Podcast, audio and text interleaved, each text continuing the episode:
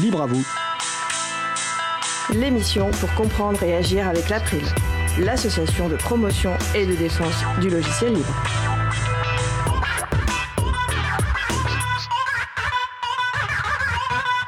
Bonjour à toutes, bonjour à tous. Santé et logiciel libre, ce sera le sujet principal de l'émission du jour. Avec également au programme la chronique Jouon Collectif de Vincent Calam et aussi la pituite de Luc. Voici le programme de l'émission du jour. Vous êtes sur la radio Cause Commune, la voix des possibles, 93.1 en Ile-de-France et partout dans le monde sur le site causecommune.fm. Cause Commune sur la bande FM, c'est de midi à 17h, puis de 21h à 4h en semaine, de vendredi 21h au samedi 16h et le dimanche de 14h à 22h. Et sur Internet, c'est 24h sur 24. La radio dispose également d'une application Cause Commune pour téléphone mobile, et la radio diffuse désormais en DAB+, 24 heures sur 24. Le DAB+, c'est la radio numérique terrestre avec notamment meilleur son, et c'est le terme officiel choisi par le CSA. Pour capter le DAB+, c'est gratuit, sans abonnement, il faut juste avoir un récepteur compatible avec la réception DAB+. Soyez les bienvenus pour cette nouvelle édition de Libre à vous, l'émission pour comprendre et agir avec l'April, l'association de promotion et de défense du logiciel libre. Je suis Étienne Gonu, chargé de mission affaires publiques pour l'April. Le site web de l'April est april.org. Vous pouvez y trouver une page consacrée à cette émission avec tous les liens et références utiles, les détails sur les pauses musicales et toute autre information utile en complément de l'émission. Et également les moyens de nous contacter. N'hésitez pas d'ailleurs à nous faire des retours pour indiquer ce qui vous a plu, mais aussi bien sûr des points d'amélioration. Nous sommes le 29 septembre 2020, nous diffusons en direct, mais vous écoutez peut-être une rediffusion ou un podcast. À la réalisation de l'émission, ma collègue Isabella, salut Luisa. Salut. Et si vous souhaitez réagir pour poser une question pendant le direct, n'hésitez pas à vous connecter sur le salon web de la radio. Pour cela, rendez-vous sur le site de la radio, causecommune.fm, et cliquez sur chat. Et retrouvez-nous donc sur le salon libre à vous, voilà, dédié à l'émission. Vous pouvez aussi participer à nos échanges en appelant le 01 77 62 75 04, le numéro, retrouvez le numéro sur le site de la radio. Nous vous souhaitons une excellente écoute. Alors avant de vous présenter le, programme euh, de cette émission, je vais vous faire une petite confidence. Je suis un sacré track. Ce n'est pas la première fois que j'anime Libre à vous, mais c'est la première fois que je le fais depuis le studio de Cause Commune. J'ai le track, mais je suis surtout très content et excité de pouvoir faire, euh, d'avoir cette expérience et puis de la partager avec nos super auditrices et auditeurs de, Libre à vous. Et donc avec un programme qui, qui je l'espère, vous intéressera, mais j'en doute pas. Donc ce programme, quel est-il? Alors nous commencerons donc par, comme je annoncé, par la chronique Jon collective de, Vincent Calam, intitulée Maître et serviteur. Et si j'ai bien compris, il s'agira d'une réflexion critique sur le jargon informatique. Nous enchaînerons donc ensuite avec notre sujet principal sur le logiciel libre et la santé. Pour cela, nous aurons le plaisir euh, d'avoir avec nous Adrien Parot, Pierre-Yves Dillard et Philippe Montargès. Et l'incroyable Luc nous expliquera en fin d'émission que digital rime avec médiéval. Et nous finirons par quelques annonces. Alors avant de commencer cette émission, nous allons faire un petit quiz. Je vous donnerai la, réponse en fin d'émission. Vous nous proposez vos réponses sur le salon web de la radio, accessible comme je vous le disais via le site web causecommune.fm, bouton chat. Vous pouvez également nous répondre via les réseaux sociaux, sur les comptes april.org sur Twitter et euh, sur Mastodon. Voilà, l'instance étant euh, april.org euh, où est hébergé le compte de l'April. Cette question, quel est-il? Eh bien, le 18 janvier 2020, dans le Libre à vous numéro 51, nous avions fait un sujet qui est directement lié bah, à celui du jour. Nous avons parlé du Health Data Hub, une plateforme de recherche sur les données de santé. D'ailleurs, nous en reparlerons sans doute tout à l'heure. À l'époque, un des points de tension autour de cette plateforme portait sur un accord entre l'Europe et les États-Unis sur l'encadrement du traitement des données personnelles. Un accord qui a récemment été invalidé par la Cour de justice de l'Union européenne. Quel est le nom de cet accord? Petit indice, il fut le sujet d'une chronique la semaine dernière. Tout de suite, place au premier sujet. Alors, euh, donc, j'ai le plaisir d'avoir avec moi Vincent Calam. Donc, bonjour Vincent. Et je dois dire que je suis ravi que pour la première critique que je vais animer depuis ce, depuis ce studio, ce soit la tienne, de le faire donc avec toi. Et que tu nous fasses le plaisir d'être avec nous, euh, masqué bien sûr. Bien sûr. Et donc, euh, si j'ai bien compris, comme je disais, derrière ce mystérieux titre Maître et serviteur, tu vas nous parler jargon informatique. Oui, bonjour Étienne, tout à fait. Alors, c'est vrai que dans l'informatique, nous avons l'habitude d'être dans un monde à part, hein, avec euh, notre jargon, nos préoccupations, nos enjeux. Et bien sûr, bon, nous essayons de partager, ces enjeux, avec le plus grand nombre, comme, euh, ici même sur cette antenne, mais euh, même si on a parfois l'impression de se heurter à un mur d'incompréhension. Alors, en fait, à l'inverse, certains débats qui, déchirent la société s'immiscent dans l'informatique, ça fait bizarre de, voir tout d'un coup sa bulle éclater et se retrouver dans le fracas du monde. Alors je vais prendre comme, comme sujet de ma chronique justement un débat en cours sur la, question de la pensée euh, décoloniale et qui a été illustré euh, médiatiquement par le déboulonnage de statuts de personnages controversés euh, cet été. à Bristol notamment, mais aussi en France avec les statuts de Colbert. Pourquoi ce sujet-là? Parce que plusieurs projets euh, de logiciels libres ont déclaré bannir de leur code l'utilisation de l'expression maître-esclave. Le dernier en date de ces projets étant euh, Mozilla Firefox, ces termes étant, donc je cite la déclaration de Firefox, identifiés comme étant péjoratifs ou excluants. Donc si on fait abstraction de ce à quoi peuvent effectivement renvoyer ces termes, euh, que désigne cette expression maître-esclave en informatique, maître et esclave? Alors en informatique, ça signifie une relation de dépendance. Euh, par exemple, on parle d'une base de données esclave quand elle est la copie synchronisée d'une autre base de données qui est la base de données maître. Dans le cas de Firefox, c'était utilisé en particulier pour distinguer le mot de passe principal des autres mots de passe. Si jamais en Firefox vous avez vos messages enregistrés, vous pouvez mettre un, message principal qui va ouvrir la porte aux autres. Donc, en fait, on dit comme ça, hein, c'est pas, c'est rien de bien méchant et on peut pas dire que ça fasse euh, l'apologie de l'esclavagisme. Et c'est vrai que souvent, quand euh, on a ce type de, sujet tombe, la première réaction, c'est de trouver qu'on en fait un peu trop euh, sur la question, qu'on cherche, qu'on cherche la petite bête. Mais bon, voilà, hein, comme je suis pas chroniqueur sur CNews ou éditorialiste à valeur actuelle, je vais pas partir ici, je vous rassure, dans une diatribe sur les méfaits du politiquement correct. Donc, comme nous sommes dans l'émission euh, Libre à vous sur la radio Cause Commune, et comme nous pensons que l'informatique n'est pas seulement un objet technique et que le logiciel libre est un projet éminemment politique, qui n'est pas hors du monde, j'ai trouvé intéressant de pousser un peu plus loin la, réflexion sur cette question maître-esclave. Il se trouve que dans mon propre code, j'utilise les mots anglais master et slave, donc qui correspondent à, maître-esclave, et franchement, bon, c'est vraiment pas un choix conscient de ma part. J'ai suivi ce qui me semblait l'usage en informatique, hein, c'est répandu, pour que mon code soit le plus lisible possible par d'autres informaticiens. En revanche, suite à ce, sujet, ce, que j'ai trouvé très insignificatif, c'est que j'utilise jamais le mot esclave dans ma propre documentation en français, ou que ce soit également dans l'interface. Et ça depuis, toujours, bien, bien avant la polylémique, et là aussi sans que ce soit un choix conscient de ma part. Et je crois que c'est une preuve que, pour moi aussi, qui suis euh, un homme blanc de 47 ans, donc euh, ni, ni racialisé, ni issu de minorité, pour reprendre les, les termes actuels de, ce débat. Donc pour moi aussi, le mot esclave avait une charge évocatrice très forte et euh, qu'il n'avait pas du tout sa place dans la, description d'un logiciel. Donc tu ne serais plus partisan d'employer cette expression? En fait, oui. oui, Je, suis, je suis d'accord avec cette position. J'irai même plus loin. En, en informatique ou dans tout autre domaine technique, c'est naturel de puiser dans d'autres champs sémantiques des termes pour désigner les, concepts que l'on manipule. Un seul exemple, euh, client-serveur, pour désigner euh, un, ordinateur qui reçoit des informations, le client, et puis euh, l'ordinateur qui lui fournit l'information, le serveur. Donc ça, ça vient directement client-serveur de, la restauration. Comme c'est le monde anglophone qui est en point dans l'informatique, nous, nous programmeurs programmeuses francophones, on récupère les, métaphores développées dans ce contexte culturel. Mais du coup, je me suis demandé quelles images nous aurions pu utiliser si le concept était né dans, le monde francophone. Pour ce qui est d'exprimer une relation de dépendance, nous avons l'embarras du choix. Hein, en français, on aurait pu dire euh, principal et subordonné, comme euh, en grammaire quand on parle de proposition principale et proposition subordonnée. Chef et subalterne, alors suzerain et vassal, si on aime puiser dans l'histoire ou euh, je pensais à Maître et serviteur, qui est le titre d'une nouvelle de Tolstoï. Hein. Un Tolstoï qui fait moins de 100 pages, c'est pas courant, c'est agréable à lire. Mais je crois que je, pense pas que nous aurions jamais utilisé le terme euh, maître et esclave. Alors, c'est pas que je pense que nous soyons plus vertueux que les États-Unis, j'accuse personne de raciste, mais je constate seulement que c'est aux États-Unis que pour nommer une relation de suggestion entre deux objets informatiques, c'est l'image du maître et de l'esclave qui est venue à l'esprit inconsciemment ou non, je pense que c'est une référence directe à l'histoire sombre euh, de ce pays. Alors, c'est un peu comme si j'ai pris un exemple euh, pour aller euh, pousser le bouchon un peu loin. Si j'avais en informatique, imaginons, à décrire une relation d'échange circulaire entre trois objets. Bon. Et j'utilisais le terme commerce triangulaire. Commerce pour échange, triangulaire pour A3. Sauf qu'il se trouve que commerce triangulaire, ça désigne le système économique de euh, la traite des esclaves organisée par euh, l'Occident pendant plusieurs siècles. Donc effectivement, ce serait euh, difficilement excusable et je je pourrais pas dire que je l'ai pas fait en, connaissance de cause.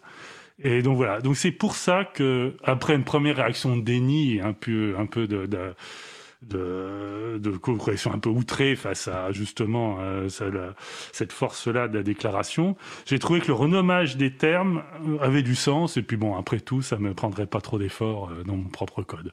Je dois dire que je partage complètement ton, ton point de vue. Hein. Les mots aussi, euh, comme tu le dis, ont, une histoire et une charge politique et peuvent avoir être porteurs de, de violence. Et si on est attaché à l'idée de justice qu'incarne l'éthique du logiciel libre, euh, bah, comme toi, je pense voilà, que cette vigilance euh, me paraît indispensable euh, voilà, pour pouvoir exclure complètement le débat. Et c'est vrai que ça demande peu d'efforts.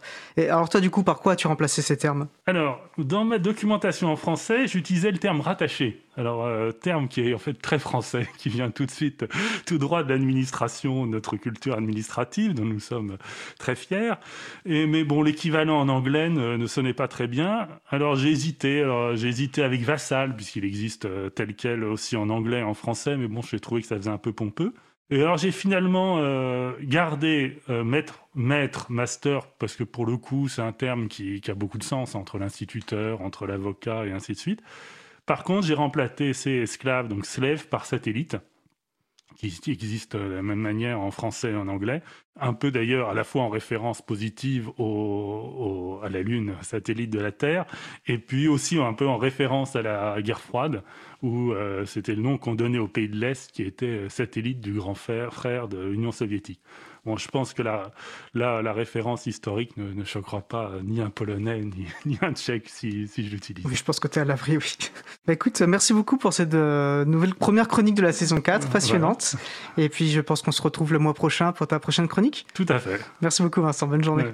Je vous propose de passer à une pause musicale.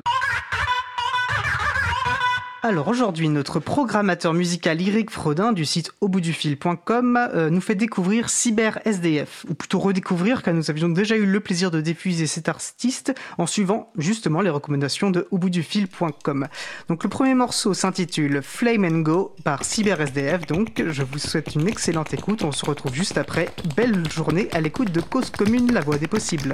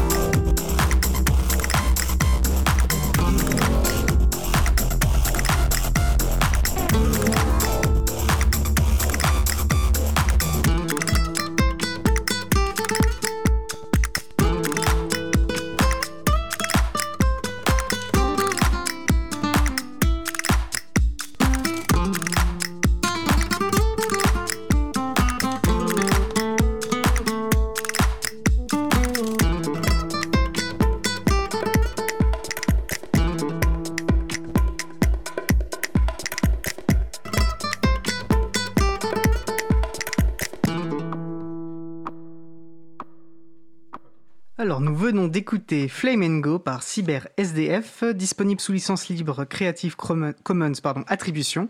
Vous retrouverez les références sur le site april.org ainsi qu'une présentation de l'artiste sur le site auboutdufil.com. Vous écoutez toujours l'émission Libre à vous sur Radio Cause Commune, la voix des possibles, 93.1 en Ile-de-France et partout ailleurs sur causecommune.fm.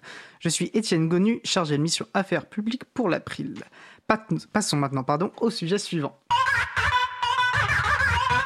Alors, nous avons donc choisi de vous parler, comme je vous le disais aujourd'hui, de santé et de logiciels libres, et plus globalement des, enjeux en termes de liberté informatique euh, qui s'attachent à la santé. Donc un vaste sujet, s'il en est. Donc j'ai le plaisir euh, pour cela d'accueillir, pour en parler avec moi, Adrien Parot, président de l'association Interop, qui vise à, fédérer des bases de données de recherche au niveau national, avec un accent sur les logiciels et algorithmes libres.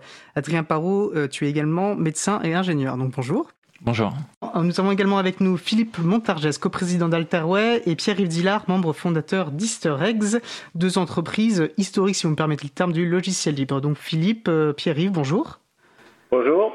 Bonjour. Euh, je tenais à préciser aussi que je parlerai aussi au nom du, du Hub Open Source, du pôle systématique et du CNNL. D'accord. Donc Philippe Montargès, entendu.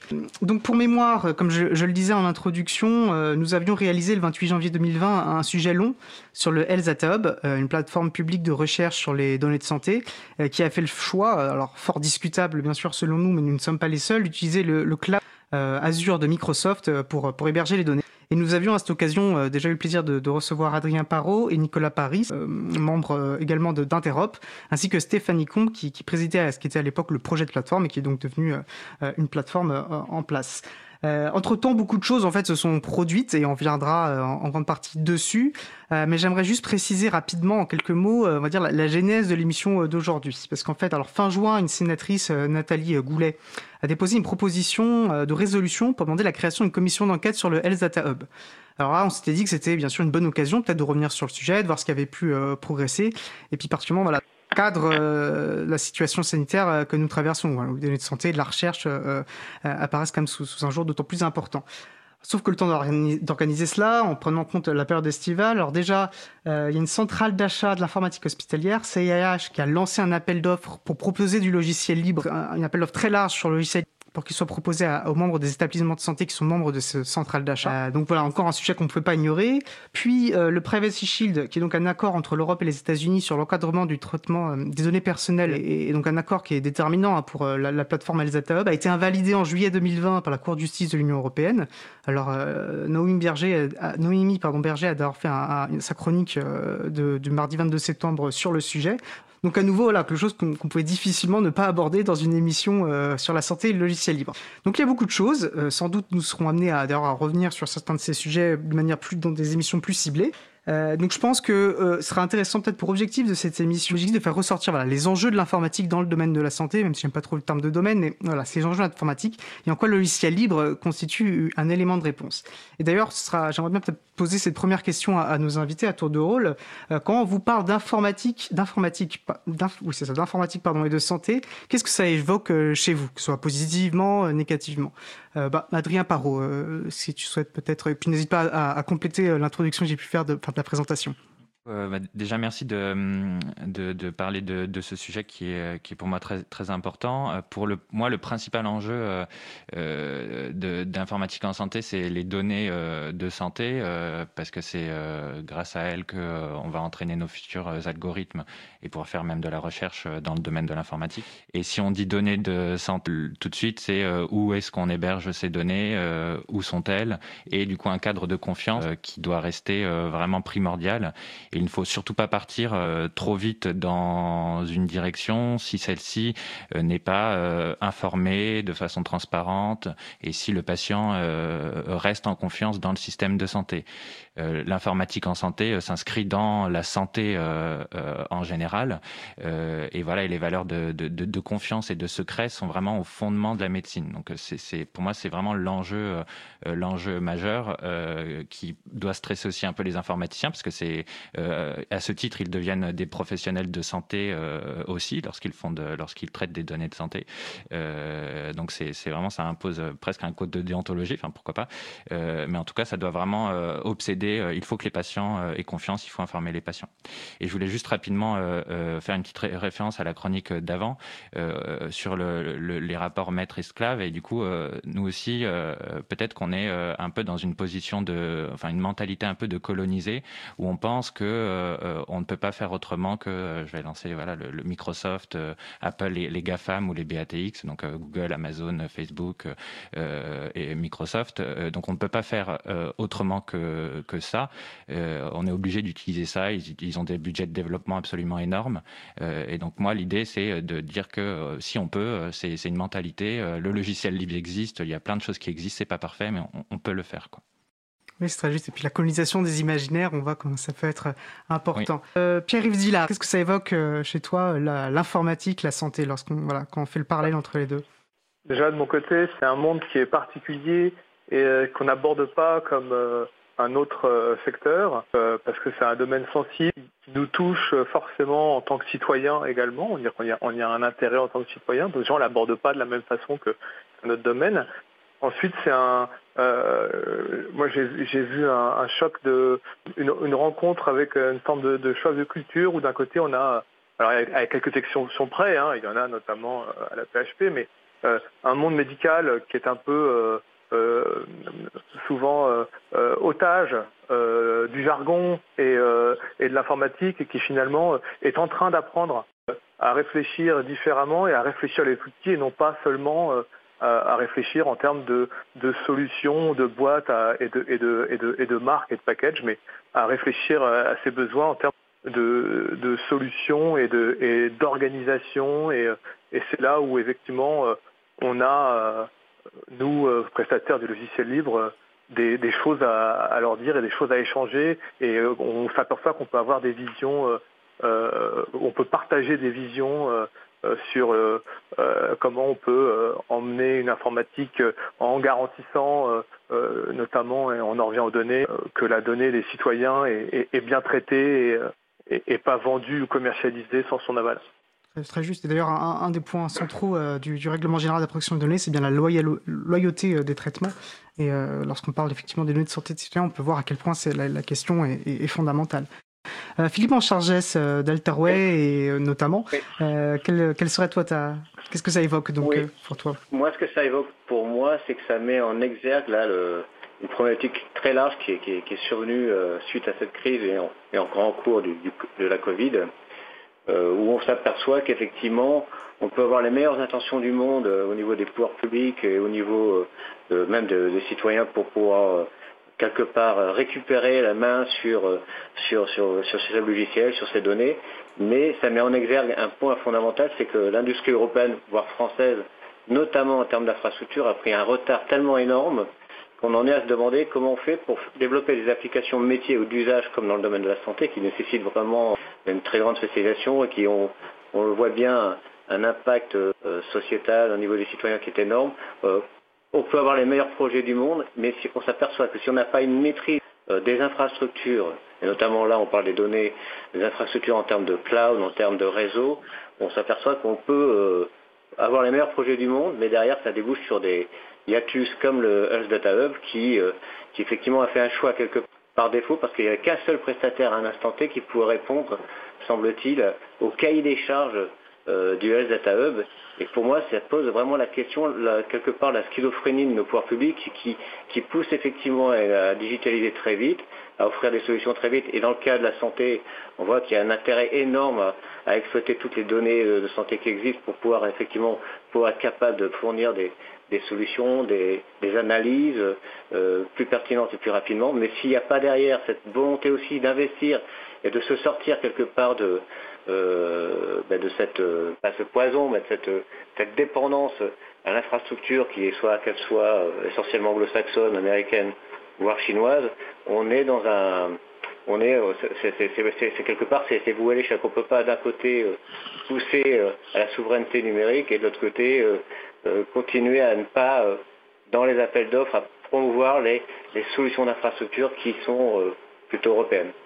sachant qu'elles sont effectivement à un stade qui n'a rien à voir avec ce que peuvent proposer les, sociétés dont on parle, la américaine ou autre.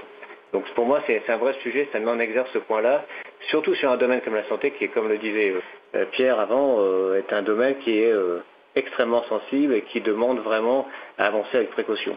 Oui, très juste. Mais c'est vrai que la, question de souveraineté est, assez récurrente. À l'April, c'est vrai qu'on aime bien aussi dire que, euh, au-delà de la savoir, bien que la souveraineté euh, euh, territoriale par rapport à l'américaine et, chinoise et donc une souveraineté européenne, ce qui importe beaucoup aussi, c'est même indispensable l'usage de, de, logiciels libres pour qu'on parle vraiment plutôt d'une souveraineté populaire, qu'on puisse accéder aux sources. Je crois que Adrien souhaitait réagir également. Oui, c'est aussi pour préciser que hum, dans le cadre du, choix du Health Data Hub, il n'y a pas eu de concertation large euh, avec euh, les différents acteurs, notamment les industriels du euh, logiciel libre. Donc ça, ça n'a pas été fait, ça aurait pu, et c'est ça qui est bien, comme on disait, comme Pierre-Yves disait, avec le logiciel libre, on peut co-construire. Donc on aurait pu être dans une démarche de co-construction et d'évolution par palier progressive. Déjà construire une communauté d'hôpitaux qui partagent et échangent leurs données, centrées sur l'interopérabilité, c'est déjà un travail de fond euh, qui, prend euh, des années, euh, donc au moins des mois et des, années, je dirais. Donc, on, on, aurait pu faire, faire progressivement. Et sur les infrastructures de la, PHP, les hôpitaux de Paris, et, je, parle d'eux parce que je les connais, parce que j'y ai travaillé, ont, réussi en trois ans à monter une plateforme d'analyse big data à l'état de l'art, centrée autour du, des logiciels open source et libres, voilà, et qui traite 11 millions de patients euh, avec plusieurs projets. Euh, donc je pense vraiment que c'est euh, que c'est même, même sur le même sur les, les, hébergements et les, infrastructures si on en, si on s'en donne les moyens on n'est pas en tout cas voilà moi centré peut-être un peu à Paris et aux hôpitaux de Paris on, peut y arriver. Pierre-Yves Dillard donc. Non non pardon je, j'ai accessé complètement parce que nous on est au cœur de ces problématiques et effectivement, alors après, euh, l'hôpital euh, n'est pas la PHP et le PHP est vraiment une exception euh, dans le paysage. Après, quand on, va dans des autres établissements qui ont, moins de moyens finalement, les réalités sont, sont, plus complexes et c'est plus compliqué à mettre en œuvre, il y a moins de ressources. Et, ce qui est frappant dans, dans ces milieux-là, et Adrien en est un, exemple, hein, c'est que les informaticiens sont des médecins. Et euh, moi, je suis émerveillé euh, dans nos relations, nous, qu'on peut avoir avec les hôpitaux, c'est de savoir que euh, entre deux requêtes, il y a un service de réanimation en charge de la personne qui est bah, le jour, elle soigne des patients du Covid et la nuit, elle fait des requêtes et, pour nous fournir des données pour venir alimenter les, les applicatifs. C'est complètement fou comme situation. Voilà, c'est des gens brillants, mais le système dans certaines euh, régions, le système tient grâce à une volonté incroyable de, certaines personnes. Est-ce que tu peux juste préciser euh, ce que signifie requête pour les personnes qui ne sont pas forcément familiers du jargon? Ah pardon, nous on a, un contexte où le, où l'administrateur euh, qui est en train de construire l'entrepôt de données et qui doit faire des requêtes pour aller récupérer des, données pour venir les alimenter le, futur entrepôt de données de santé, bah, c'est le responsable de la réanimation par ailleurs. Merci. Philippe Montargès Ce que disait Adrien tout à l'heure, effectivement, euh, dans la consultation, par exemple, euh, de l'écosystème des acteurs du logiciel libre et de l'open source en France n'a pas été forcément contacté dans le cadre du Data Hub, mais surtout, pour travailler notamment dans le domaine de la donnée euh, et l'hébergement de la donnée, il faut, vous savez, il faut il y a cette fameuse certification de, données de santé qui est, qui est à avoir pour travailler et, et notamment euh, infogérer et administrer des données de santé euh, en France. Et il y a, cinq niveaux de, six niveaux de certification dans la certification AGS. On s'aperçoit que d'une part, il y, a, très peu d'acteurs qui la possèdent sur les six niveaux. Azure, d'ailleurs, de Microsoft était un acteur qui le possédait sur les six niveaux. Mais quand on a cette certification, même avec les six niveaux, ça ne garantit en nul, euh, aucune façon que votre, vos données seront comment dire, gérées en France ou en Europe. Mm. Euh, donc, pour moi, ça pose un problème aussi au niveau de quasiment de, euh, ces certifications qui, sont complètes pour gérer correctement selon euh, à la fois la logistique, à la fois l'infrastructure logicielle, à la fois l'administration des, des, données, la façon dont on utilise ces informations et aussi le stockage. Mais euh, tout ça, on peut être certifié données de santé sans avoir l'obligation, mais c'est ça qui moi m'a frappé dans ce dossier-là, sans avoir l'obligation d'avoir ces données stockées euh, en France ou voire en Europe. Oui, c'est significatif.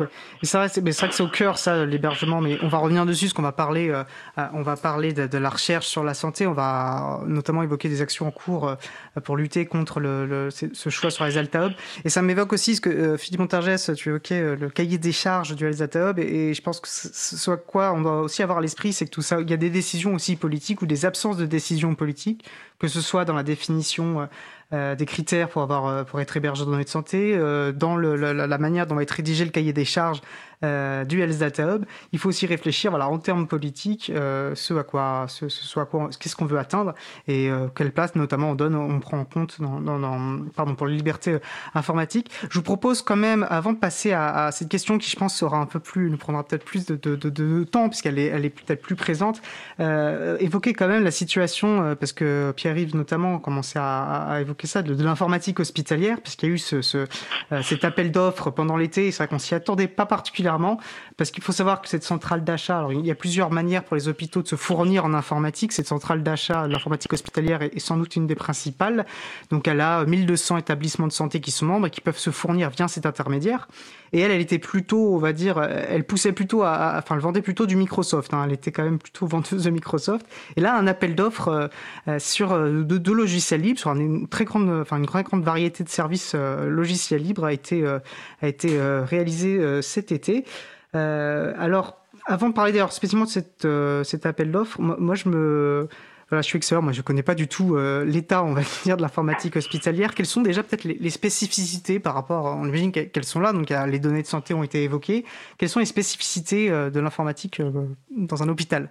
Adrien, toi qui es médecin, peut-être que tu souhaites... Euh... Euh, déjà, euh, il y a beaucoup de, logiciels qui ne sont pas totalement spécifiques à, l'hôpital et du coup, on peut aussi commencer par eux et grappiller progressivement un éditeur de texte collaboratif, un tableau Excel. Enfin, il y a, plein de des gestions de d'administration. Enfin, tout, toutes ces ça, c'est vraiment quelque chose qui est très transversal et, d'ailleurs les, les SI se sont équipés historiquement les services les, les services d'information et euh, des hôpitaux se sont équipés initialement euh, déjà sur euh, les entrées-sorties, enfin des voilà des choses qui sont assez loin du métier. Euh, et après, euh, euh, sinon, les besoins, le principal besoin, c'est le dossier patient informatisé, potentiellement connecté avec le DMP, qui est, qui est le, le, le dossier patient national cette fois-ci. et donc là, il, y, il existe plusieurs acteurs, dont des logiciels libres aussi. il y a un projet GNU qui s'appelle GNU Health, par exemple, qui, qui pense à la fédération, à la décentralisation, aux standards d'interopérabilité. Donc voilà, il y a, il y a tout euh, tout ça. Et, c'est vrai que moi, ce qui m'a frappé, c'est l'envergure du marché.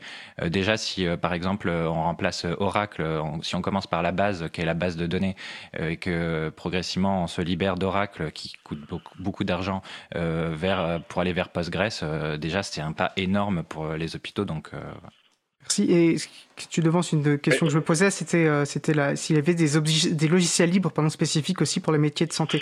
Et du coup, j'ai envie de me tourner vers euh, bah, les, nos deux représentants d'entreprise euh, du libre, Pierre-Yves Dillard Eggs. Euh, alors, nous, on est une boîte de service, donc nous, notre métier, c'est de travailler plutôt sur des euh, projets euh, à façon et on, on, fournit pas d'outils, on fournit de l'assistance. effectivement, donc nous, quand on va parler d'une solution, euh, on va forcément, euh, bah, notamment proposer, euh, nous en tout cas chez Sterex PostgreSQL, ça fera partie d'une solution, mais on ne va pas fournir ou vendre PostgreSQL comme on, vendrait un, support Oracle. Ça sera intégré dans un, projet plus, global. Voilà. Mais pour moi, juste pour répondre à la, première question sur quels sont les logiciels de l'informatique hospitalière, nous, on est amené à les recenser à l'échelle notamment de, bah, de, notamment de la PHM, et on s'aperçoit qu'il euh, y a y a beaucoup de disparités euh, et euh, d'outils, de techno, de licences. Et euh, quand on doit regrouper le tout au sein euh, d'un même entrepôt, on s'aperçoit qu'il y a, pas mal de, de, travail déjà d'inventaire à faire pour euh, créer un vrai référentiel de données qui permet de faire un état de l'art de euh, bah, le statut de la donnée, par où elle rentre, par où elle sort et où est-ce qu'on peut la récupérer et comment on peut garantir sa traçabilité. voilà. Pour moi, c'est beaucoup de, de, disparités et, en même temps d'inégalités, parce que d'un hôpital à l'autre, euh, on va avoir des outils avancés d'un côté, puis complètement euh, à la traîne de l'autre, et on, peut être surpris encore de retrouver euh, des traitements qui sont faits sous forme de fichiers classeurs sur des, notamment pour des besoins d'études et des choses comme ça. Il y a des collectes qui se font non pas en base de données, mais tout simplement via des tableurs. Hein. Effectivement, ça paraît peut-être archaïque euh, euh, dans cette ère du big data qu'on nous vend. Philippe Montargès, une réaction moi, Je trouve que c'est une très bonne nouvelle, effectivement, euh, que le secteur hospitalier lance ce type d'appel d'offres, spécifiquement autour de solutions open source et logiciels libres. Le seul, le, bémol, et je connais un petit peu le dossier parce que nous, Alterway, on, fait partie d'un groupement qui répond à ce dossier-là. Euh, concrètement. Et donc euh, dans l'étude du dossier, en fait, mais euh, avec le CNLL, on a une grosse réflexion, on a mené une enquête sur globalement tous les marchés de support open source et logiciel libre qu'il y a auprès de l'administration.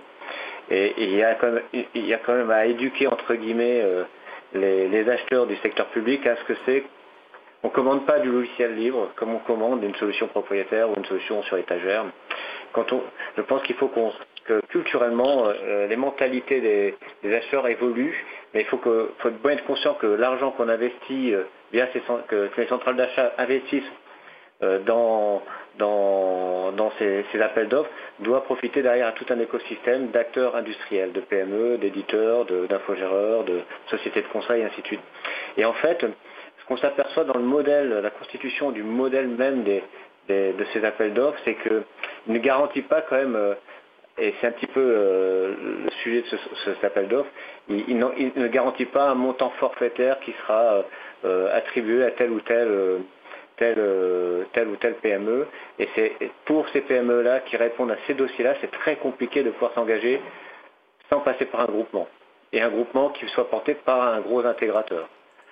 parce qu'effectivement, il y a une prise de risque et puis il y a pas de, il, y a quand même à garantir un certain niveau de, de services, de SLA parfois, et notamment dans le cas de ce marché-là, qui est un marché très très large, qui, même pas, qui dépasse le cadre du support euh, de logiciel libre, mais qui va depuis euh, des études de préconisation euh, dans, le choix d'outils open source, des études de migration pour migrer de systèmes propriétaires à des systèmes logiciels libres, qui fournit des solutions d'éditeurs en mode SaaS euh, aux, hôpitaux, aux établissements hospitaliers, qui puissent aussi apporter euh, des solutions euh, clés en main sur tout ce qui est poste de travail ou Linux et tout, et puis derrière qui assure aussi une fonction de support.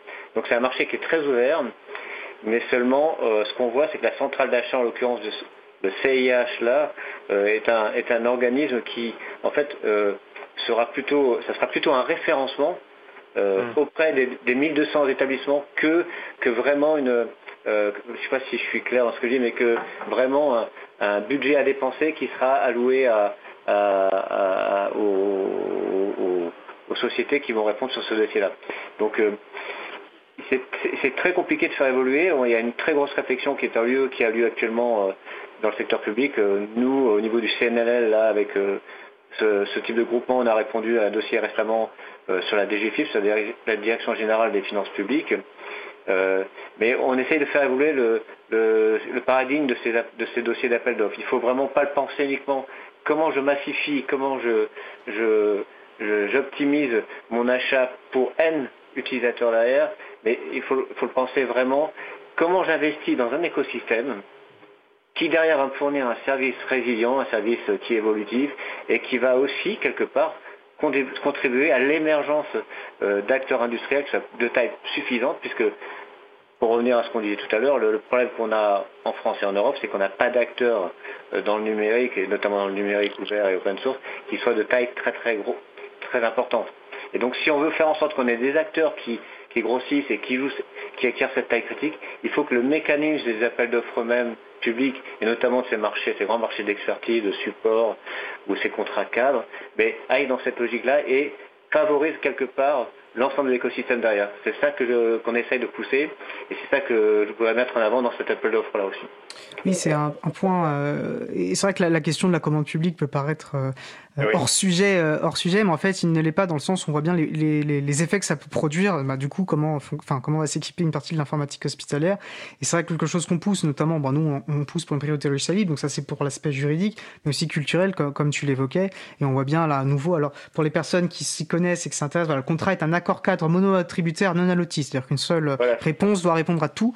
Et donc, ça, de fait, effectivement, c'est pas, c'est plutôt adapté aux gros acteurs uniques hein, qui caractérisent plus l'informatique privative, plutôt qu'un environnement euh, constitué d'une constellation de TPME, PME qui vont être complémentaires dans, dans, dans, leur façon de faire et qui en fait vont faire communauté autour d'un logiciel libre ou de plusieurs et qui en plus sont plus souvent inscrites euh, dans le tissu économique euh, local. Bah, Pierre-Yves Dillard, tu, tu, as peut-être aussi toi une réflexion sur ce, sur ce sujet. Oui, parce qu'en fait ces, accords cadres qui soient spécifiques au logiciel libre ou, ou au logiciel, enfin à, à d'autres types de logiciels, c'est toujours la même chose. Ils sont réservés forcément. Aujourd'hui, il faut qu'il y ait un, très gros acteur qui prenne le, leadership pour pouvoir avoir la face suffisante pour pouvoir euh, euh, répondre.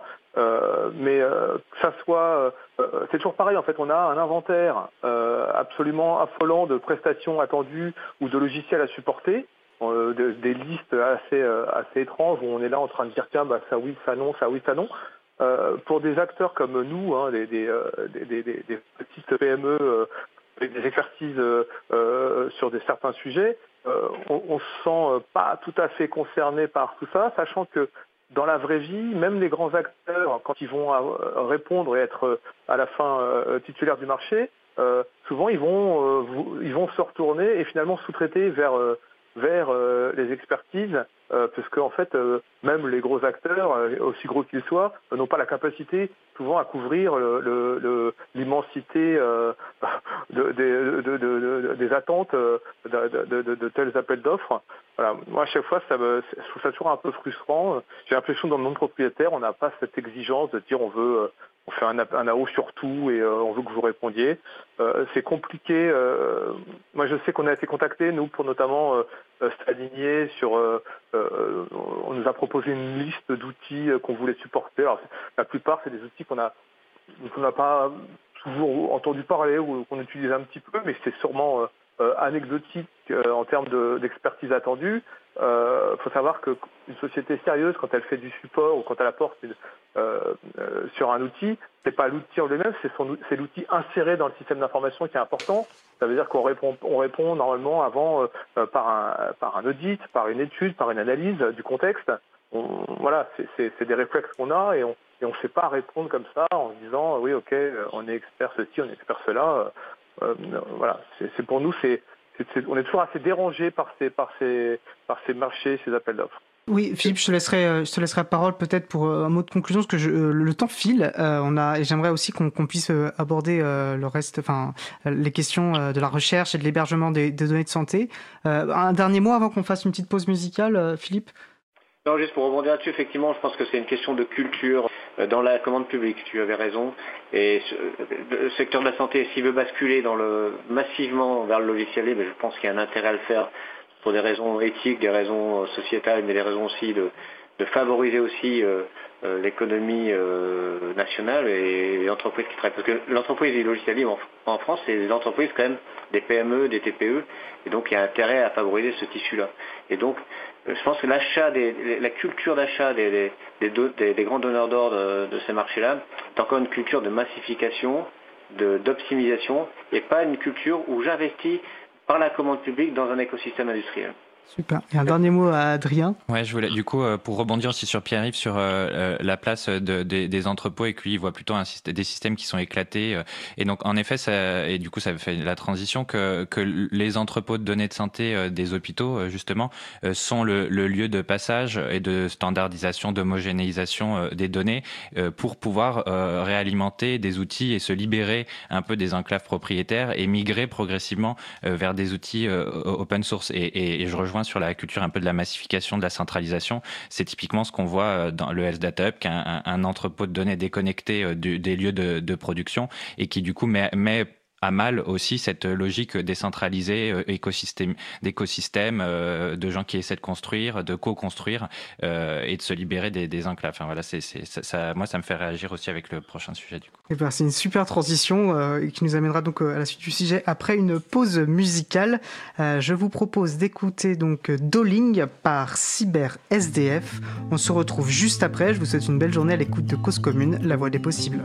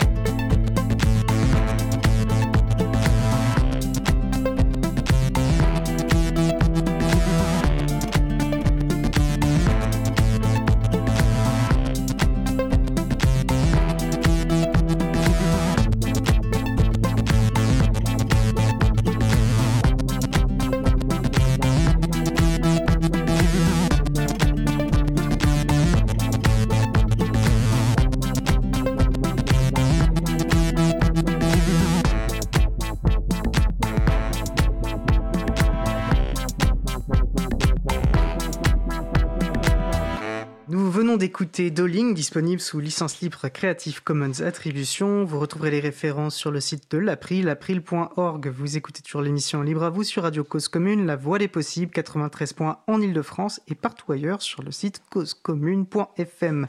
Je suis Étienne Gonu, chargé de mission Affaires publiques pour l'April, et nous discutons de santé et de logiciels libres avec nos invités Adrien Parot, Pierre-Yves Dillard et Philippe Montargès. N'hésitez pas à participer à notre conversation. Euh, au numéro de téléphone, alors j'ai l'ancien numéro de téléphone, mais euh, vous pourrez retrouver sur le, c'est un numéro 01 que vous pourrez retrouver sur le site euh, de la radio, euh, et puis vous nous retrouvez aussi sur le salon web dédié à l'émission, sur le site causecommune.fm, bouton chat. Euh, donc n'hésitez pas à nous rejoindre pour participer en direct.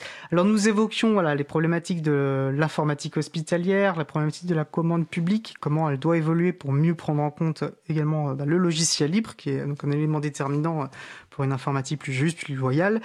Euh, et on évoquait donc en début d'émission aussi qu'il y, a cet enjeu euh, bah, de la recherche euh, sur la santé, recherches pour la santé. On voit bien en ce moment à quel point la, la, avoir une recherche efficace sur les questions de santé est indispensable. On a beaucoup parlé de données de santé. On imagine bien que pour la recherche, bah, accéder, la question de comment on accède euh, à ces données de santé, quelles données de santé on peut, à quelles données on peut accéder, comment on peut y accéder, voilà, ce qu'elles doivent être pseudonymisées, anonymisées. Bon, ça y a énormément de questions. Je pense dans la continuité de nos échanges, et parce que euh, un point qu'on évoque beaucoup, c'est le Health Data Hub, euh, voilà, c'est cette question bah, des, des, hébergeurs de santé. Philippe Montargès évoquait bah, justement euh, ce système euh, critiquable donc puisqu'il ne prend pas en compte euh, l'usage ou non, euh, bah, enfin le lieu d'hébergement, ne prend pas en compte, il me semble non plus, l'utilisation ou pas euh, de logiciels libres.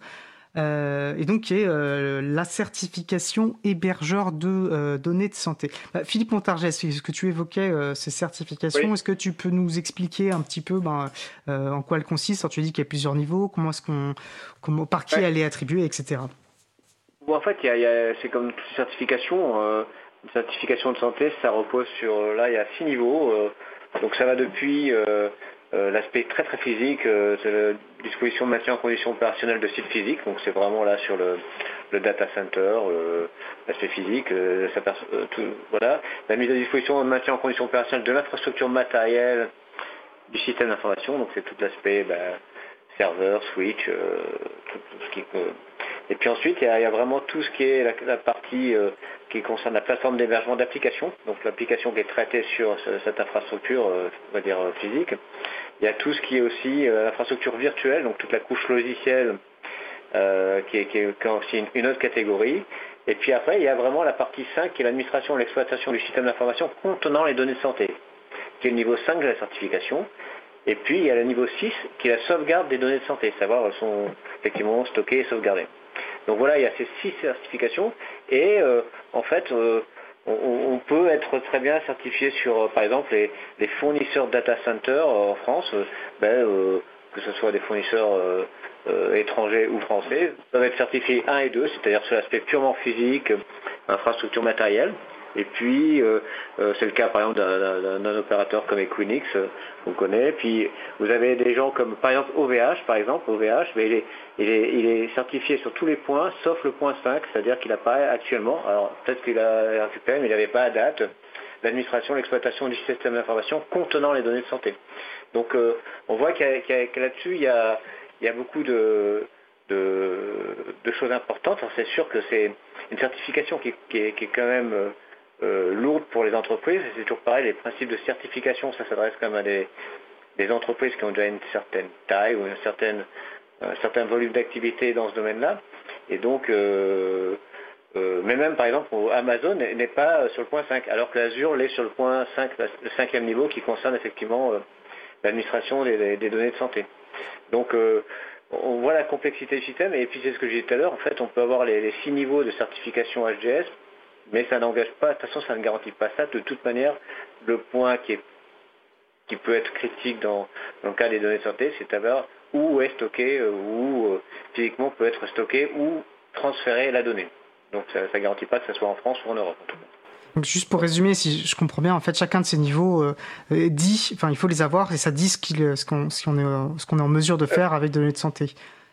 On peut être HDS, mais que sur le niveau 1 et 2, c'est-à-dire peut être HDS, niveau de santé, mais que sur la partie mise, euh, un data center, un offreur de data center, parce que vous avez des opérateurs qui ne font que euh, mettre des data centers à disposition de prestataires, ben, eux seront 1 et 2 parce qu'ils garantissent que la sécurité la sécurité, la pérennité, la, résilience de leur infrastructure euh, en termes d'établissement physique, en termes de matériel physique sur tel lieu et, sur le réseau et ainsi de suite. Donc, euh, mais ils ne seront pas forcément, ils ne seront pas administrateurs de santé, ils ne pourront pas eux directement euh, faire de l'hébergement sur, sur, leur, data center. Ce sera un prestataire qui pourra le faire. Donc il peut y avoir comme ça aussi un mécanisme de couche de prestataires qui, sont les uns. Il peut y avoir le 1 et 2, puis un, qui, un autre prestataire qui est certifié sur 3 et 4 et qui, s'associe, qui, est en partenariat avec le 1 et 2, et ainsi de suite. Donc il y a aussi ce type de mécanisme qui peut être mis en œuvre. On voit la complexité, euh, effectivement. Alors Marie-Odile avait une question euh, sur le, salon, euh, sur le salon Libre à vous, une question tout à fait logique d'ailleurs. qui est-ce qui accorde cette certification C'est une, alors ça, c'est la certification, c'est une bonne question. C'est une, euh, c'est comme pour les certifications ISO, c'est un organisme spécialisé qui, les attribue et qui a tout, un process de, préparation, d'examen. Euh, c'est un organisme, je ne sais pas le nom de l'organisme. Le COFRAC. C'est ça.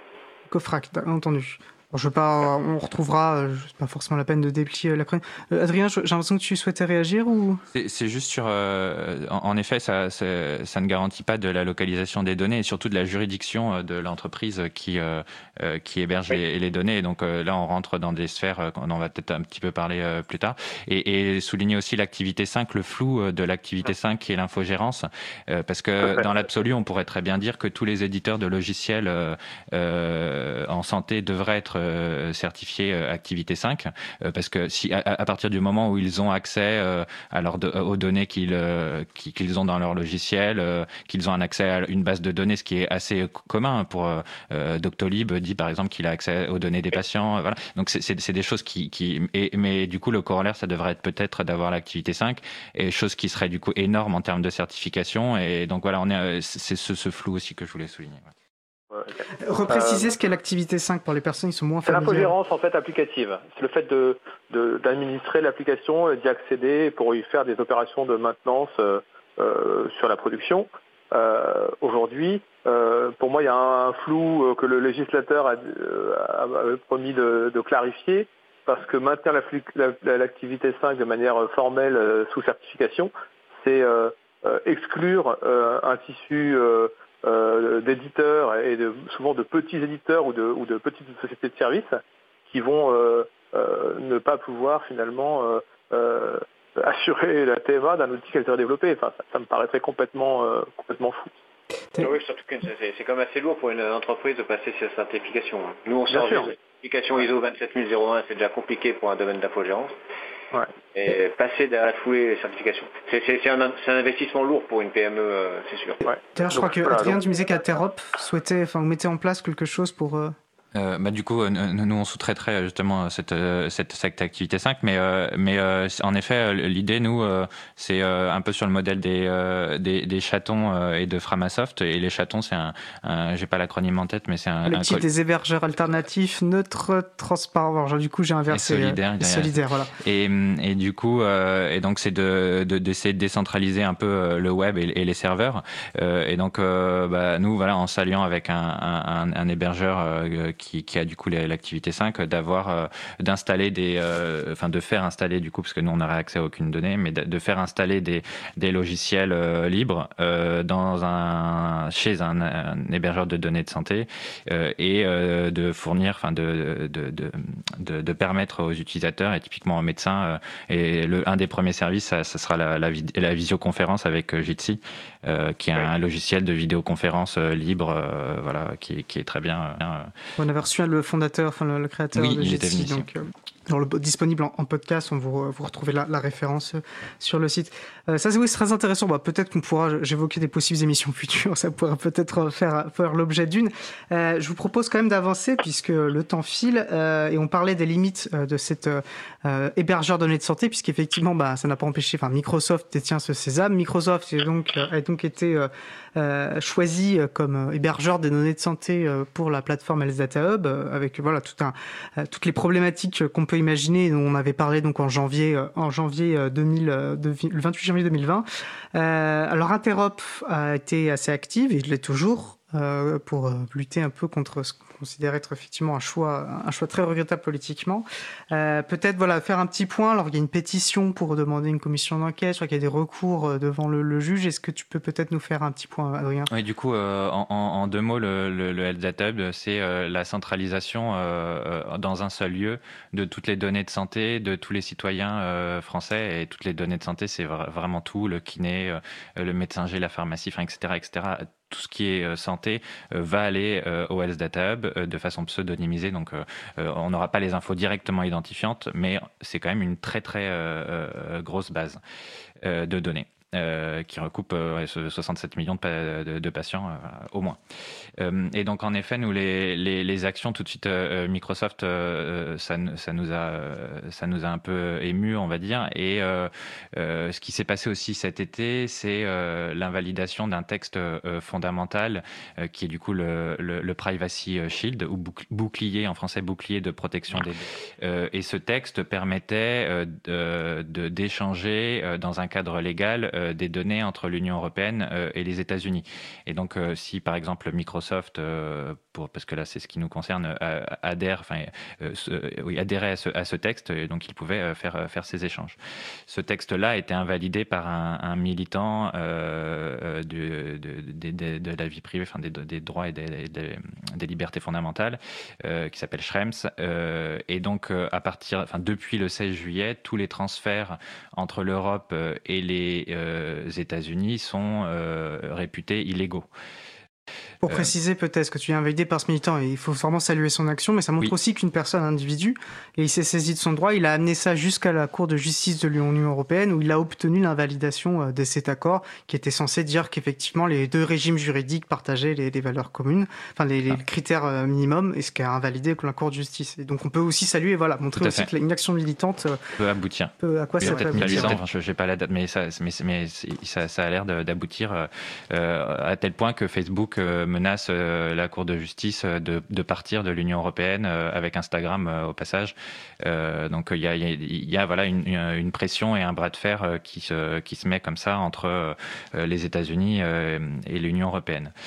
Euh, et donc ça prouve bien que, euh, euh, et oui, nous, ce, ce, que la CNIL plusieurs fois aussi a dit, c'est qu'au sein du Health Data Hub et que Microsoft ne s'engage pas à ce que les données restent dans l'Union européenne lorsque les données sont analysées, donc sur un processeur ou sur une carte graphique.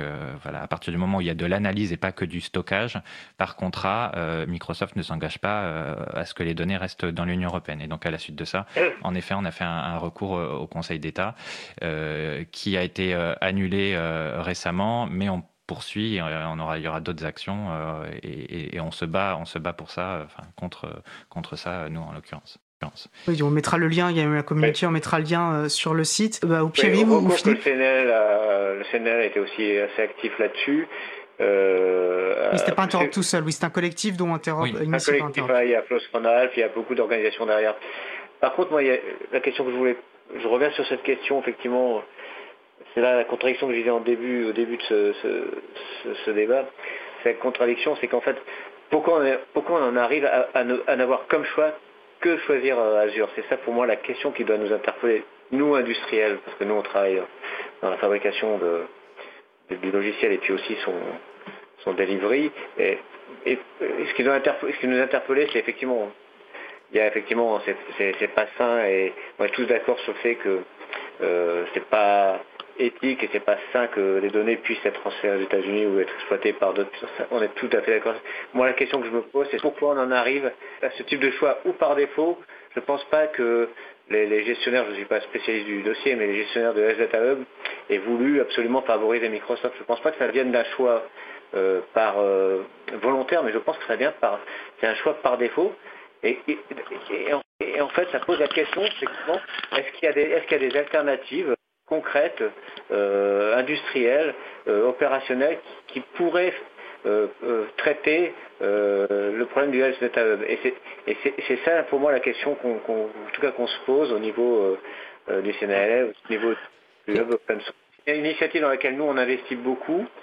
C'est, la réponse qu'apporte ce, le fameux projet GaiaX, euh, parce qu'effectivement, c'est une façon de construire en Europe peut-être une alternative, euh, peut-être une, opportunité de construire en Europe, une, alternative en termes d'infrastructure de réseau de données euh, qui soit souveraine. Nous, on souhaiterait qu'elle soit le plus open source possible.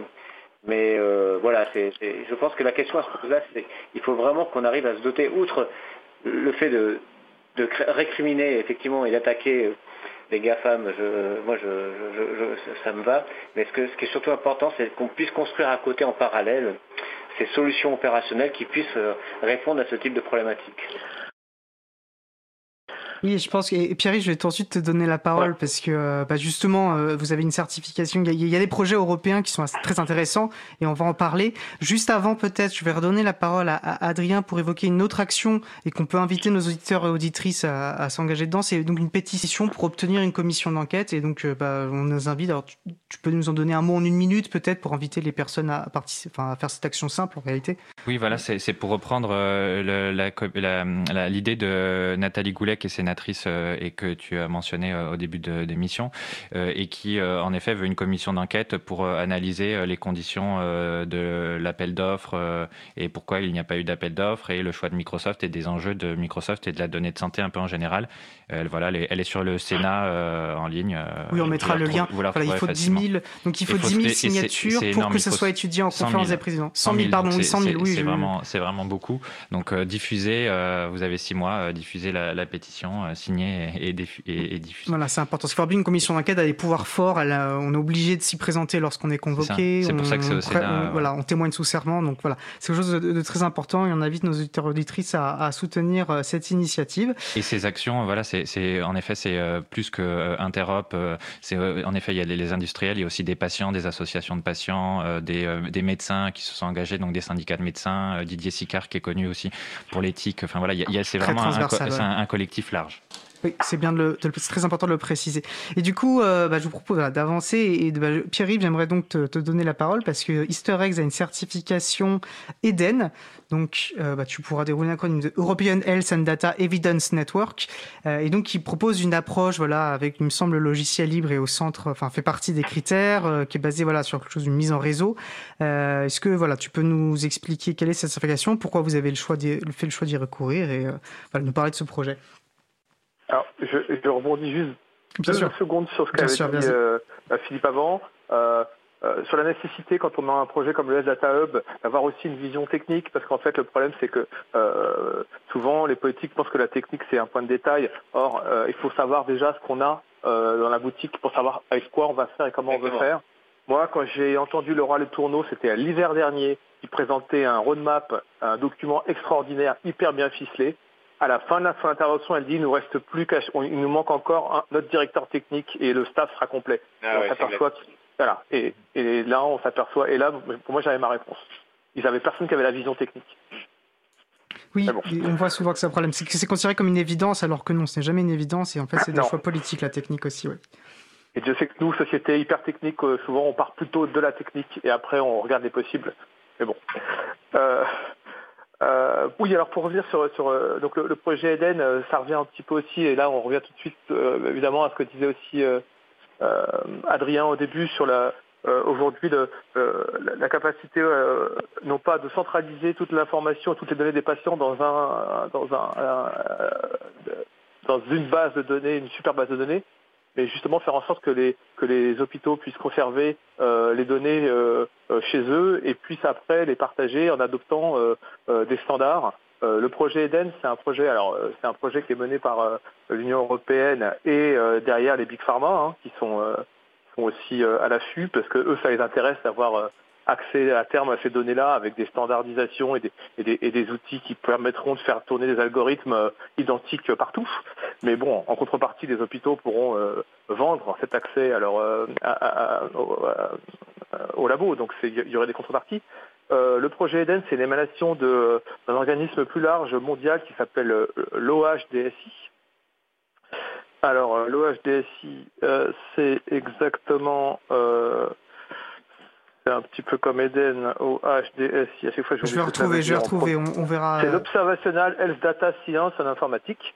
Donc euh, c'est un projet euh, qui euh, vise justement à créer, à standardiser un, un, format de base, ce qu'on appelle le format HOMOP, et qui va permettre de faire en sorte que si toutes les bases de tous les hôpitaux du monde, tous les entrepôts de santé du monde ont ce même format et adoptent les mêmes standards, eh bien, euh, on va pouvoir euh, lancer des recherches de Tokyo à, Paris en passant par, par Rio avec le même algorithme et donc étendre les, ce qu'on appelle les cohortes, c'est-à-dire les, avoir des cohortes toujours plus importantes, donc des, des, un nombre de patients à, à, mettre dans une étude toujours plus importante pour, pour, pour, que l'étude soit, soit, plus efficace. Euh, ce projet-là, il se trouve que c'est le projet OHDS6, c'est un projet qui est entièrement open source, mais le choix euh, du logiciel libre, enfin open source, euh, du, logiciel d'utiliser une suite de logiciels open source dans le cadre du projet OHDS6 n'est pas du tout un choix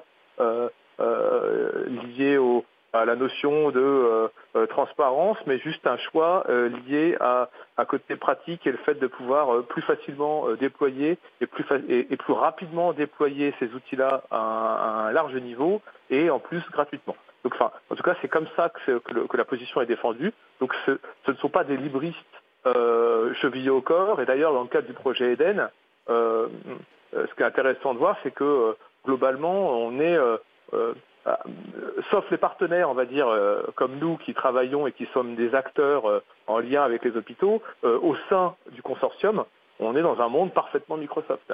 Et donc c'est assez intéressant de voir que il n'y a pas de et il n'y a, pas non plus de, il n'y a pas eu de choix de fait en fait.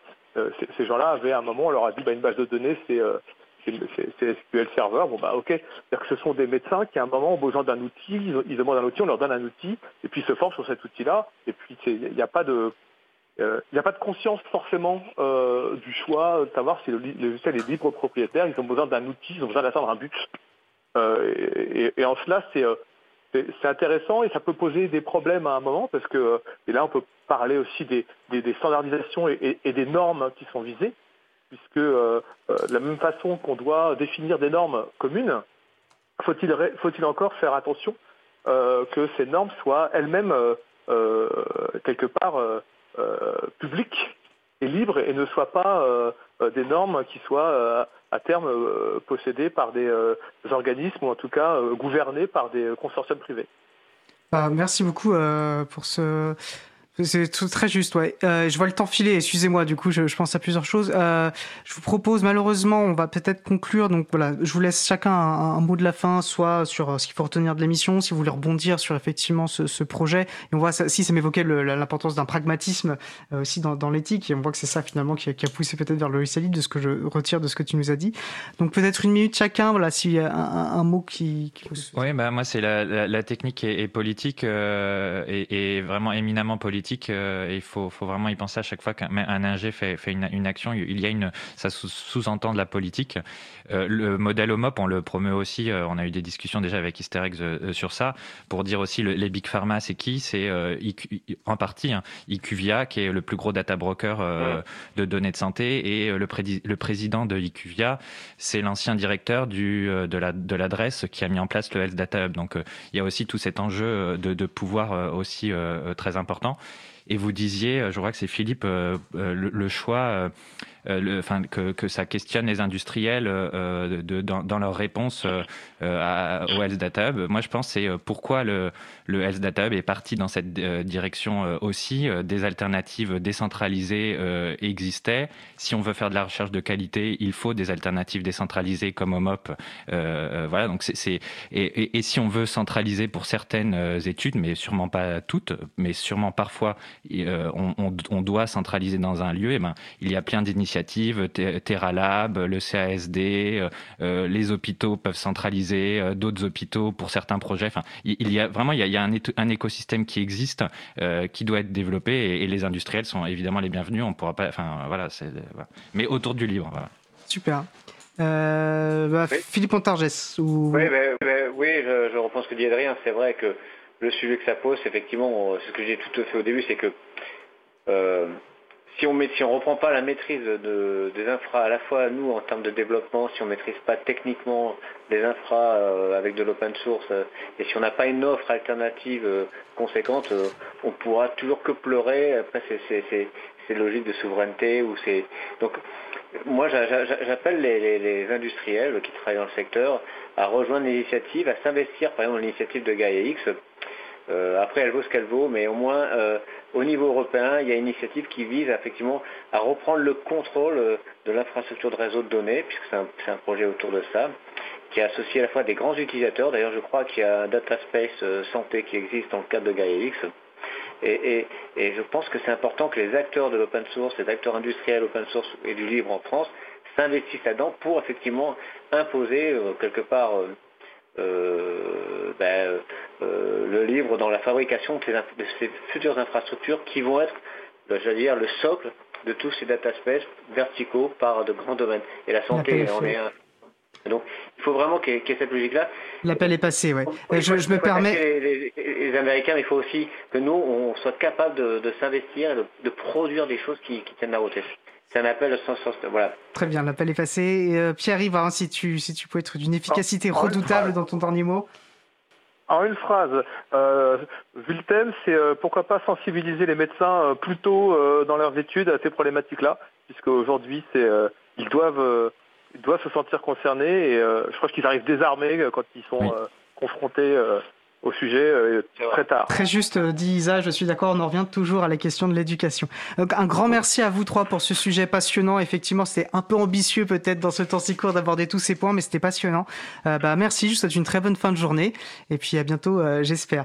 je vous propose une pause, nous allons faire une pause musicale. À nouveau, nous allons écouter Cyber SDF et cette fois-ci, nous allons écouter Accessible Love. On se retrouve juste après. Une belle journée à l'écoute de Cause Commune, la voix des possibles.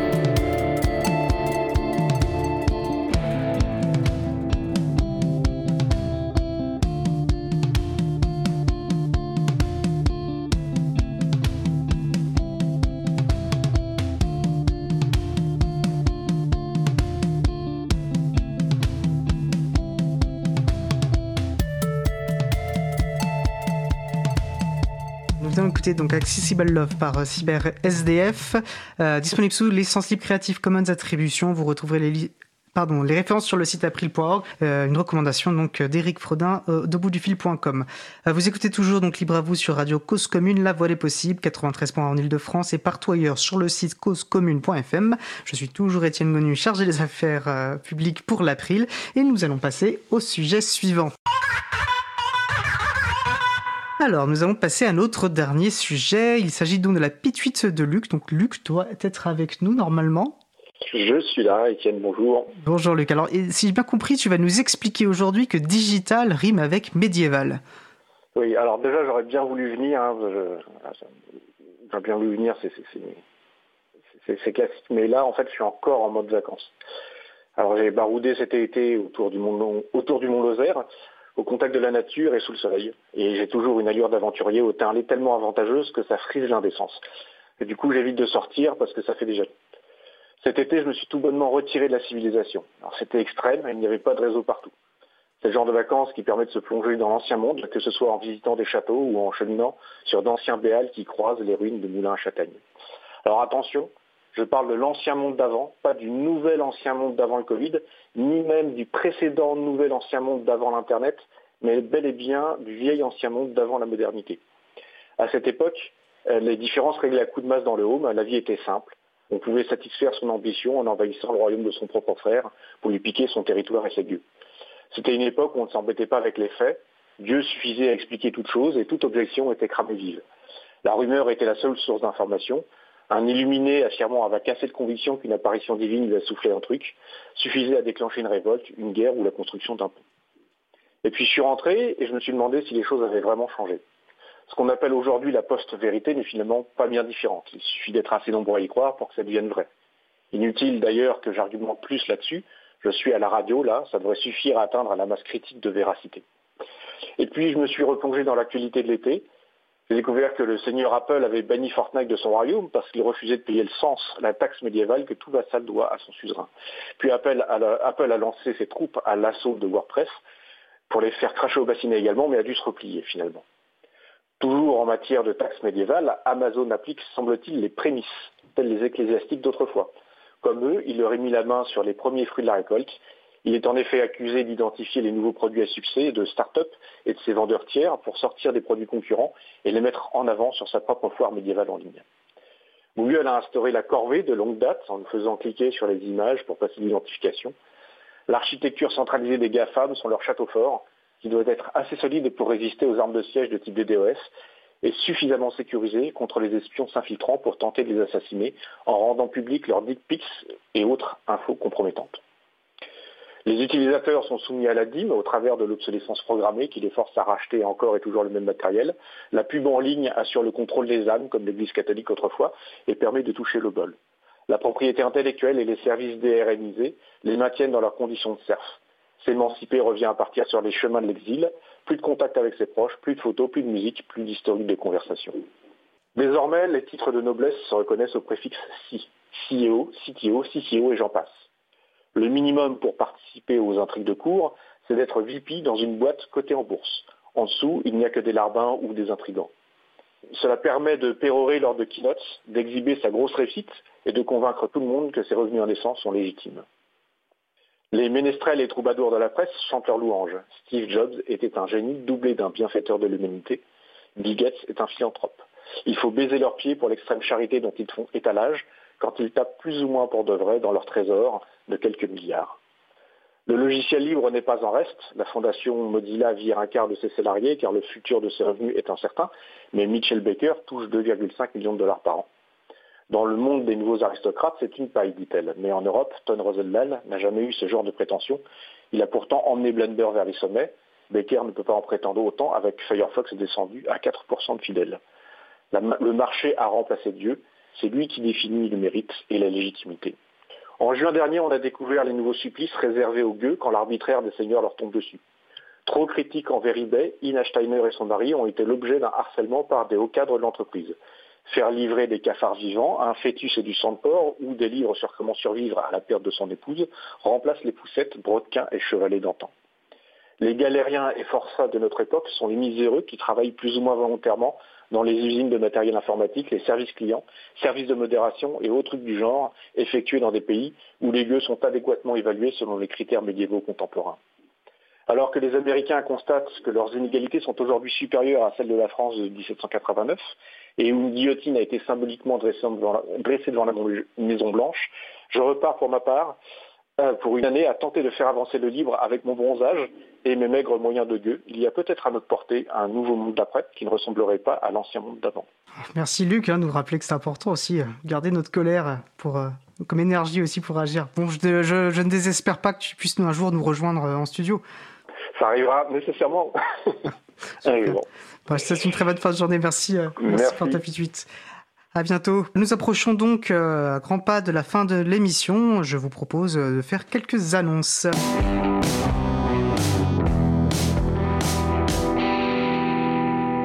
D'abord, et j'allais l'oublier, peut-être vous donner la réponse euh, du quiz que je vous proposais. Je n'ai oublié de le répéter pendant l'émission, mais Bref, nous y sommes. Euh, je vous demandais l'accord, le nom de l'accord invalidé pendant l'été par la Cour de la justice européenne, initié voilà suite à un recours de Max Schrems, ce euh, qui a été évoqué pendant l'émission, un accord entre les États-Unis et l'Union européenne euh, qui concerne le, données, le traitement des données personnelles. Il s'agissait donc du Privacy Shield, auquel, voilà, comme je vous le disais, Naomi, Naomi décidément Berger a consacré sa chronique lors du Libre à vous du 22 septembre.